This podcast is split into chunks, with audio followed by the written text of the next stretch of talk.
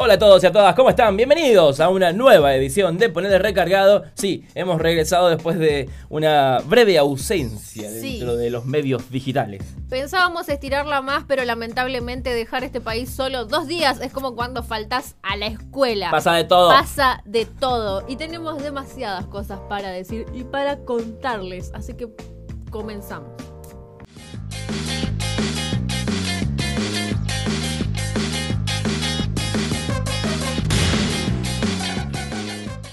Y ya llegó por quien lloraban, es así este segmento que te cuenta y a la vez se pregunta, ¿por qué no? ¿Qué pasa en el NEA?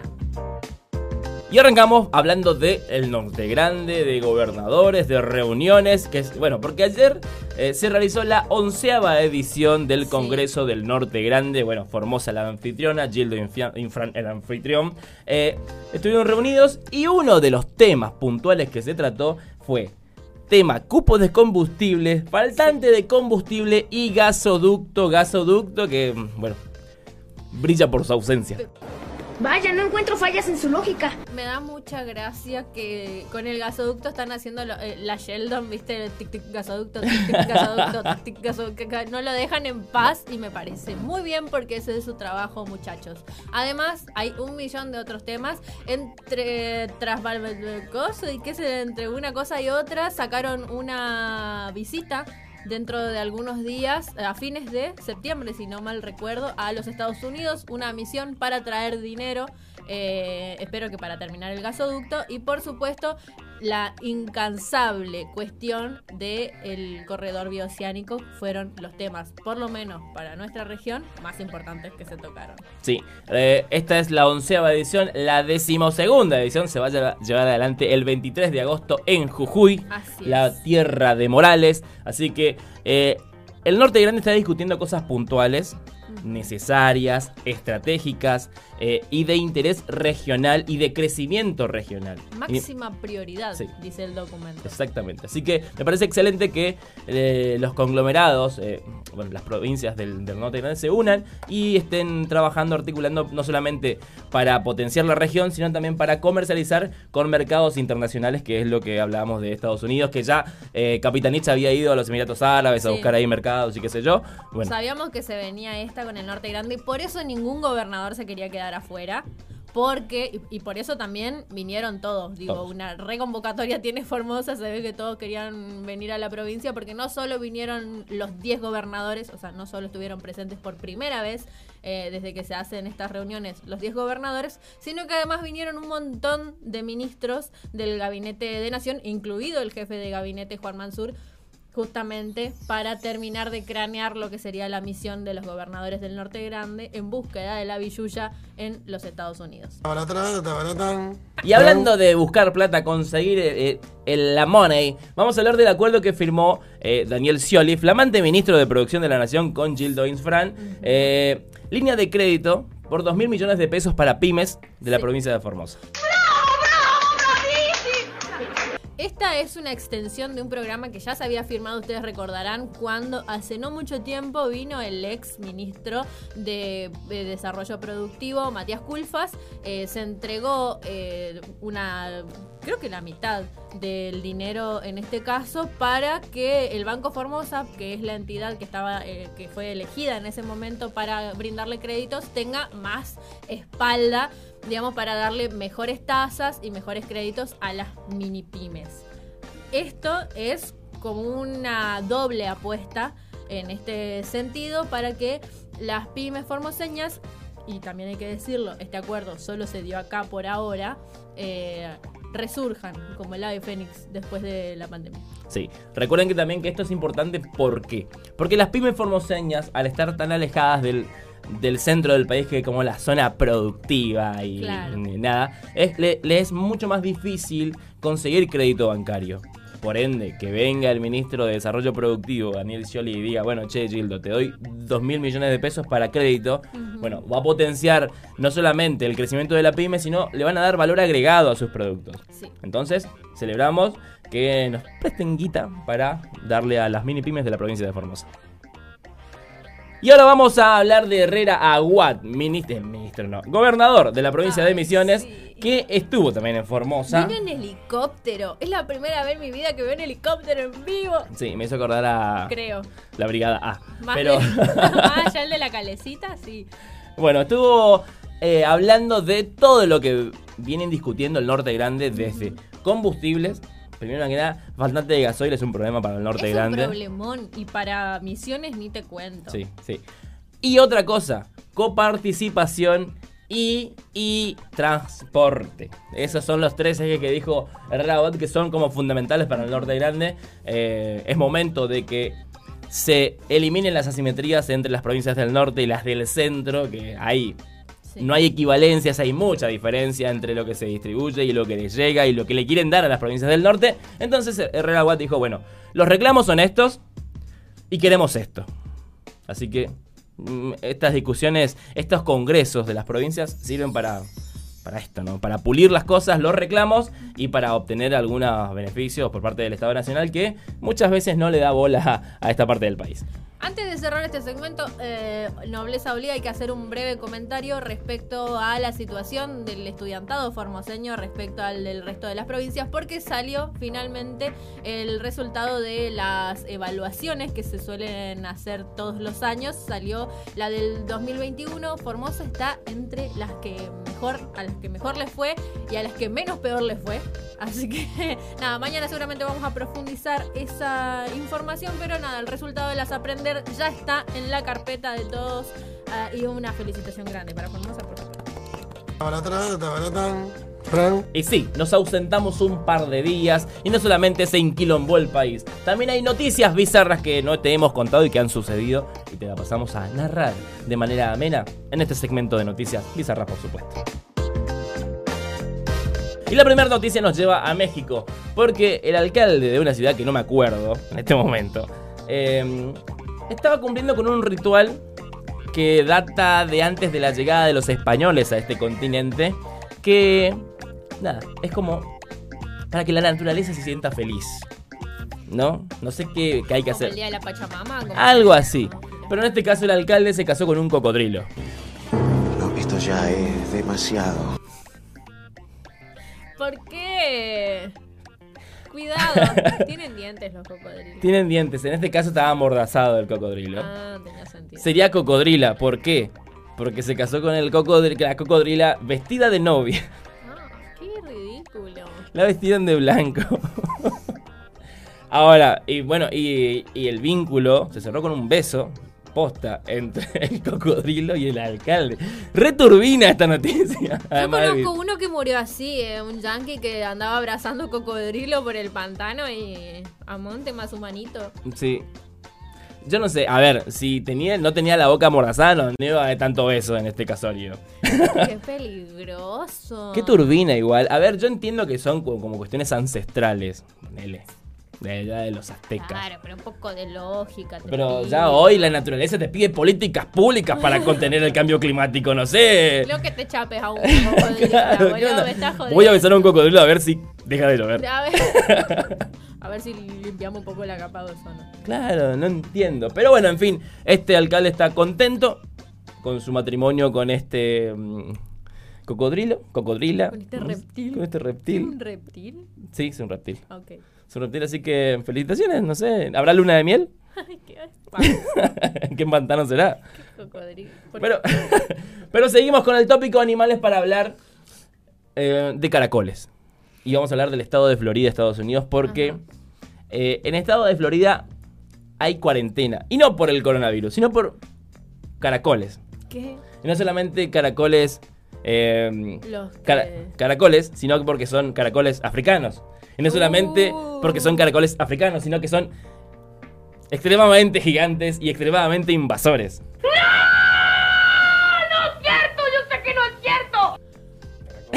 Para.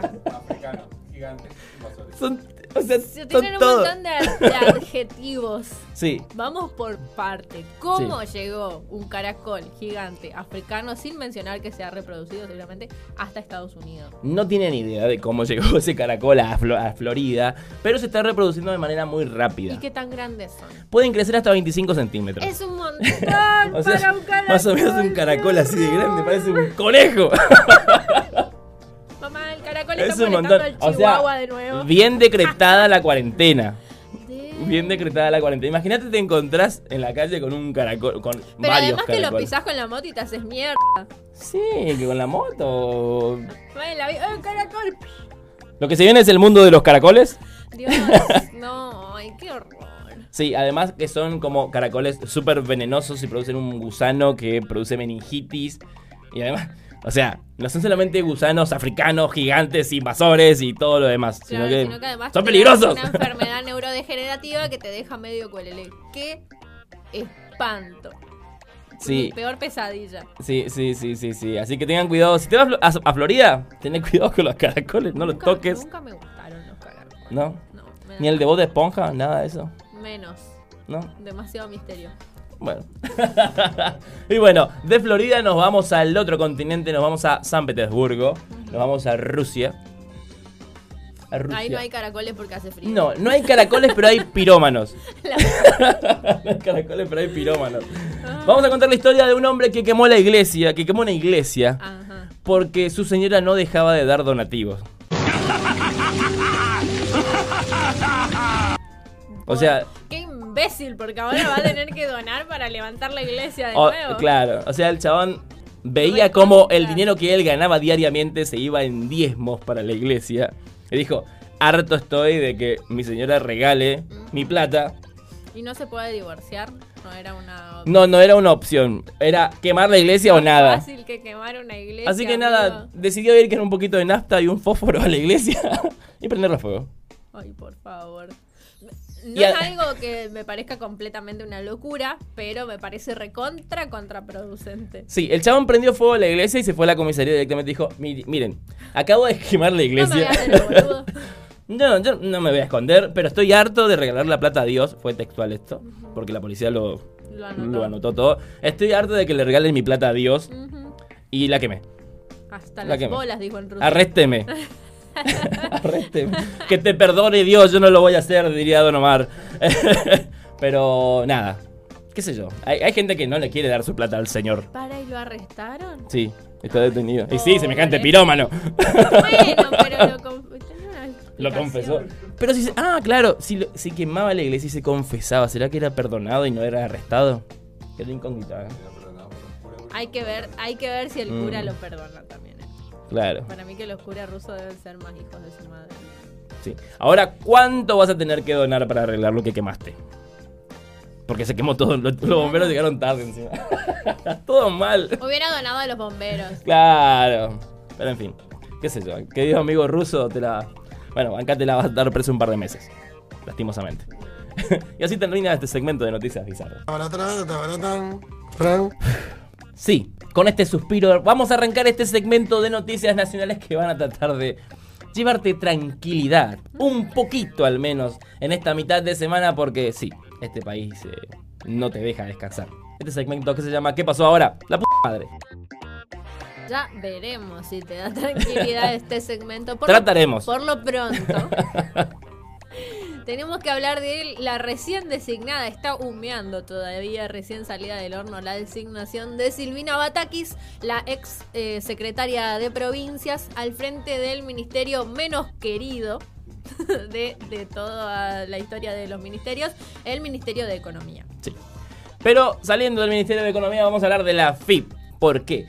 Porque los contadores de 22 provincias de este hermoso suelo llamado Argentina presentaron un amparo ante la, Corte, la Justicia Federal para que la FIP le des- les dé una prórroga de 60 días en la presentación de los impuestos 2021 que bueno y alegaron y argumentaron es la mejor parte. sí, el derecho al trabajo Quiero pagar la plata.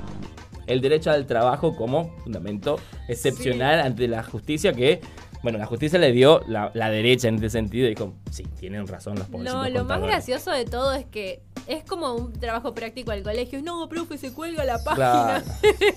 dijeron, de verdad, tipo, dijeron que hay contadores que tienen que entrar a la madrugada porque si no la página se cuelga y no pueden cargar los impuestos de sus clientes. Eh, también arrogaron esto del derecho a trabajar, así que no les quedó otra a los de la justicia que decir, sí, la verdad que la página de la FIP es medio por así Sí. que vamos a tener que darle un par de días más. Sí, lo que significa. A ver, el fallo judicial dice: sí, tienen razón. No dice que le van a dar los 60 días. No, no, no, creo que es hasta el 22 de julio. Una 12 de julio. 12 de Hasta el 12 de julio tienen tiempo. Así que, muchachos, antes de estar reclamando cosas, métanse en la página de AFIP claro. y carguen porque le están pagando sus clientes, le están pagando por presentarle la declaración jurada y obviamente los impuestos. Y si no lo hacen, bueno, no le van a pagar el mes que viene, ni el año que viene. Así que háganlo porfis. Porfis. Y vamos a seguir con AFIP. ¿Por qué? Porque vamos a vol- a volver a hablar de los Pandora Papers. Ay, sí, que Los- tantos problemas. Los. Pandora Papers. Porque siguen analizando esto.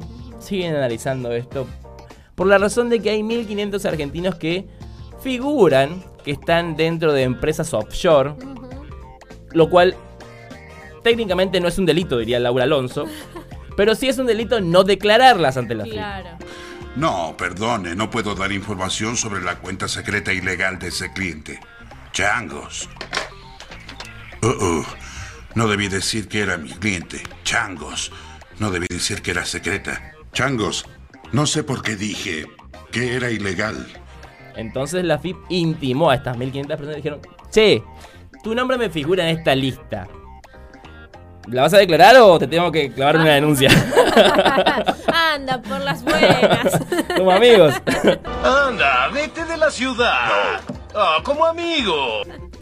Sí, boludo, Argentina es capaz uno de los países más pobres de Latinoamérica con el peor ingreso y la mayor inflación, pero aún así Sí. es el tercer país del mundo con más cuentas offshore. Está Rusia, otro Reino Unido y, y, Argentina. Tercero, estamos en el podio. puta madre. Estoy puteando mucho, perdón, es que me aguanté estos dos días que estuve en mi casa. La bronca del fin de semana. malas palabras.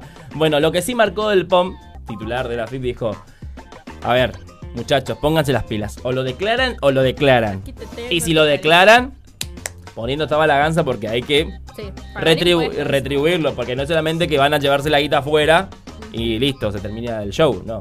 Hay que poner la tarasca. Y bueno, Para toda esa gente que chilla porque el dólar se fue a 2.80, acá hay responsables. Ahí se pueden ir a quejar. sí. Le damos la dirección por WhatsApp.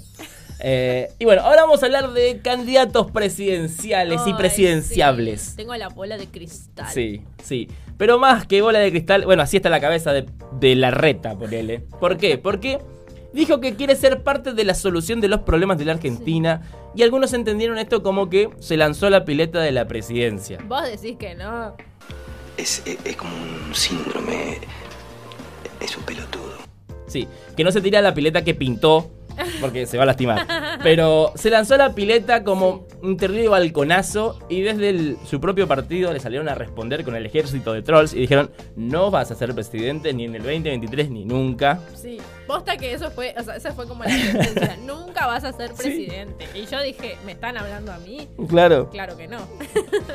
yo tengo más chances de llegar al sillón de Rivadavia que la reta realmente. Sí, así que la reta en sus aspiraciones que tiene ganas de ser candidato a presidente, pero estas discusiones se van a dar internamente y van a decidir, imagino yo que como partido, al mejor. ¿Te imaginas unas paso con la reta versus Bullrich, supongo, Macri? No sé quién le va a hacer frente. Eh, sí, Macri igual le bajó el pulgar a la reta como Por eso candidato te presidente. si van a las paso irían en ellos dos.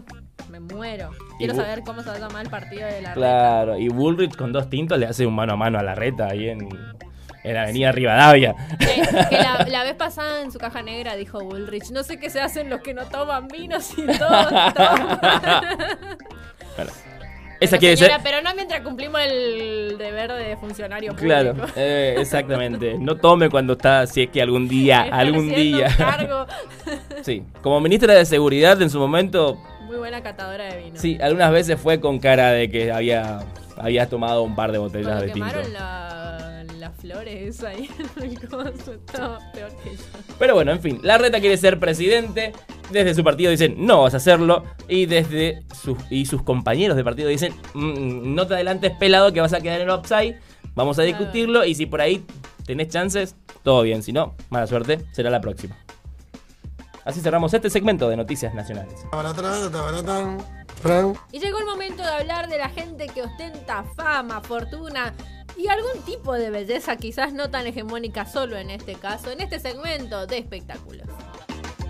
Y vamos a hablar a alguien que no necesariamente es hegemónico, pero sí tiene que ver con el mundo de la farándula, o la música, como quieran llamarlo. Vamos a hablar de Ricardo Iorio, que mm, chocó con su camioneta, pero porque estaba recontra escabio, estaba pasado de merca, estaba pasado de marihuana, estaba con anfetaminas en el cuerpo, tenía duendes y tenía, eh, no sé, a una banda de rock and roll adentro de su chata. La ayuda existe por ustedes, Orete, no por nosotros.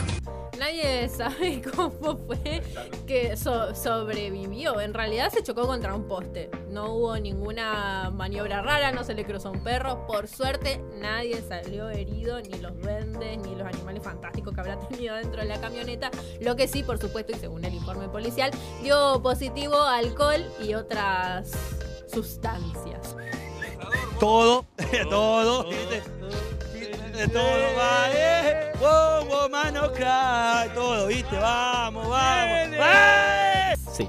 Eh, pero pero este- esto se viene repitiendo hace mucho tiempo ya. En 2014 volcó su camioneta. En 2016 volcó su camioneta. En 2018 amenazó a un policía y fue en cana. Sí, en acuerdo. 2021 volcó su camioneta otra vez. Y ahora chocó un poste. Giles que no respetan la vida porque no aman. Diorio, Que dale. le saque la ¿Quién le enseñó? Chano le enseñó a manejar. le está haciendo la compe. Basta de chocar tu auto, Iorio. Bueno, ahora ya no vas a poder manejar porque le retuvieron la licencia, Al le fin, secuestraron el loco, ¿qué estaban vehículo. Sí, la verdad que sí. Pero bueno, así Que se vaya a vivir al monte y anda a caballo. Y pensar que esta persona formó parte de una de las mejores bandas de la historia de la música argentina como fue Hermética. Pero bueno, hoy ya está venido a menos. Y anda chocando Ya, postes. ya desde que. La- ya desde las declaraciones del rosquete me parece que estaba venido. sí, sí, hace bastante tiempo. Pero bueno, ahora ya derrapó del todo. En todo sentido. Bien, eh, hablando de venido a menos, tenemos que hablar de los Palmeras, que yo voy a decir, nadie se mete con cacho de Cas y sale ileso, eh, que es lo que está queriendo hacer el cantante de Los Cumbieros, porque hace un montón de tiempo viene reclamando que la canción Asesina no pertenece a Los Palmeras, sino que es de su autoría, y tuvo la, el atrevimiento La caradurez. de demandar a la banda quizás más popular de todo el país. Sí.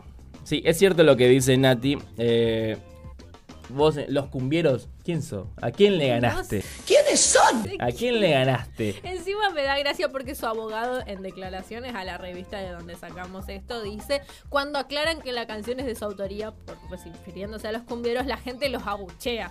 Sí. Porque sí, boludo, me estás jodiendo. ¿Quién te conoce? Hace 10 años vienen cantando esto los Palmera y... Bueno, no sé. Entonces están reclamando, bueno, cuando inició esta demanda pedían un peso por cada reproducción en las plataformas digitales. En ese momento tenía 20 millones de reproducciones, hoy tiene 30 millones, o sea, esa, ese pedido hay que actualizarlo y llegaría a ese monto. Eh, los de los Palmeras, el representante legal de los Palmeras dijo, no voy a decir nada, no vamos a ver en el juzgado. Nada más que agregar. Eh, y lo que piden es que cada vez que canten esa canción mencionen al cantante de los cumbieros porque quieren. Qué pesado, vieja. El tema es que como pegó esa canción, entonces sí, ahora, Sí. ahora es mía. Pero bueno, si es suya, bueno, la justicia decidirá. Y si no es suya, bueno, quedarán en los anaqueles de la historia judicial argentina como alguien que quiso enfrentarse a los palmeras y perdió.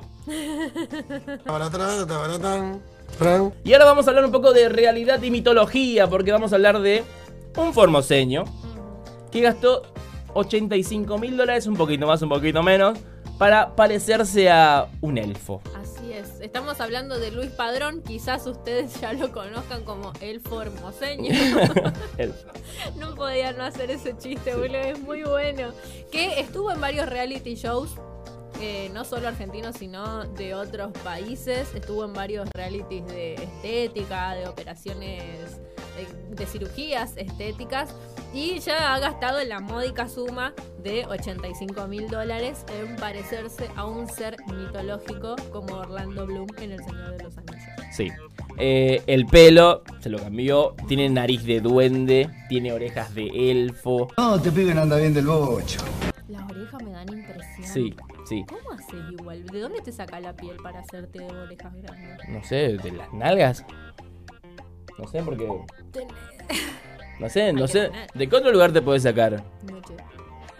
Porque nunca, nun- no sé, no me interesa tampoco. Pero qué sé yo. Pero gastó 85 mil dólares para hacer esto. La FIP lo está buscando. A nadie le importa. Los dólares que me faltan lo gastaste vos. Ya debe estar viviendo en Miami. hombre sí, sí. tiempo. Pero en fin, eh, gente que gasta excesivas cantidades de dinero para buscar la perfección, sería, porque para él es la perfección. Claro, de- que es como el fanático de, de- de Michael Jackson. O el que se quería parecer al Kent de, de ¿Te Barbie. acordás? Sí. Bueno. Ah, en esa línea. Sí, por ahí la gente de la plaza en Chao. Y así termina este segmento de espectáculo. Y ya extrañaba llegar a este momento del noticiero donde recorremos el mundo y te traemos las noticias más importantes que, que aquejan a los medios internacionales. Sí. Así que vamos a ver qué, qué ha sucedido en las últimas horas en el resto del mundo. Y si ustedes piensan que solo a Alberto Fernández le renuncian los ministros, están muy equivocados. Esto pasa a lo largo del mundo y ya le pasó a Boris Johnson con quizá dos ministros de las carteras más importantes que tiene uno en un país, que son la de Economía y la de Salud. Sí. Le renunciaron sus dos ministros. ¿Por qué dirán ustedes? Y ya te paso a explicar, querido amigo, querida amiga. Porque había nombrado. Bueno, remontémonos a una persona, un- una persona que integra su gobierno del que en el 2019 había tenido unos sucesos bastante mm, de acoso Sí. de los cuales el presidente Boris Johnson tuvo conocimiento. Pero, ¿qué hizo? ¿Echarlo? No, eso en Reino Unido no pasa. Sino que lo cambió y lo puso como ministro de Relaciones Exteriores.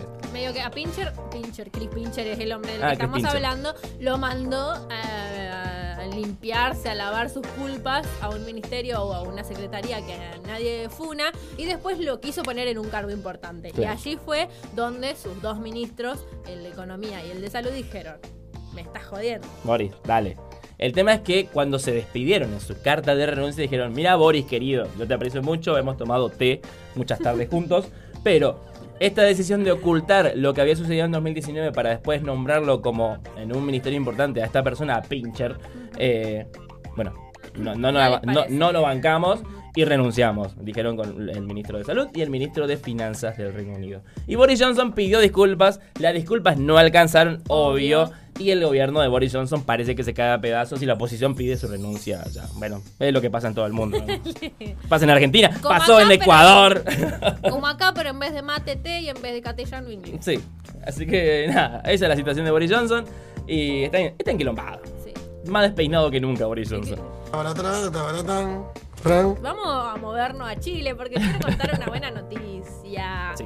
Porque finalmente, después de tanto tiempo de luchas sociales y después de tantas reuniones de los congresistas, de los constitucionalistas, finalmente se llegó a una constitución, a una carta magna eh, que será presentada al- a Gabriel Boric para que finalmente se ponga a disposición del pueblo.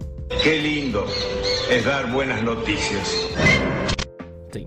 El pueblo decidirá si adopta esta nueva constitución o mantiene la constitución aprobada en la década del 80 cuando gobernaba Pinochet y que fue redactada por un puñado de boludos eh, en plena dictadura a puertas cerradas. Bueno, esto fue redactada con constitucionalistas, constitucionalistas de todos los estratos sociales del país chileno, del país, no, de Chile, y bueno, fue presentada a Boric. Ahora Boric firmó la resolución que dice, el 4 de septiembre está el plebiscito donde la gente decidirá si adoptamos esta constitución o la tiramos a la mierda. Bueno, Y hacemos una. y hacemos... ¿Qué, se le va a hacer? Eh, la derecha ya dijo, me parece que fue tiempo perdido, podíamos haber aprovechado esta oportunidad para modificar cosas esenciales de la constitución, no sé cuáles, no, no, no lo dicen, pero van a hacer campaña para que la gente no vote a favor de la nueva constitución. Y la derecha hace lo mismo en todos lados, así que... Sí, eso iba decir justo.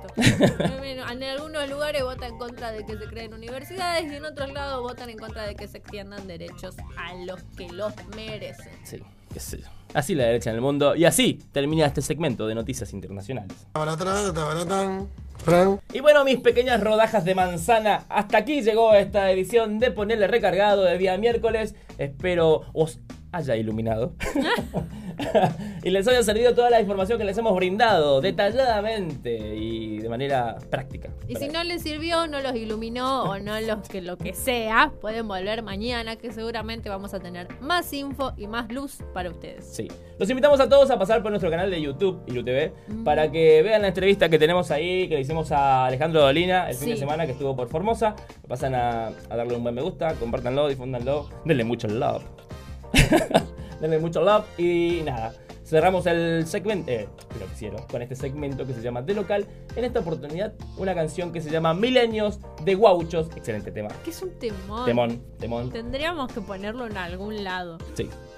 Pero bueno, antes de decir dónde lo ponemos, cerramos con esta canción y nos encontramos nuevamente el día de mañana. Cuídense. Todo lo que siempre te estará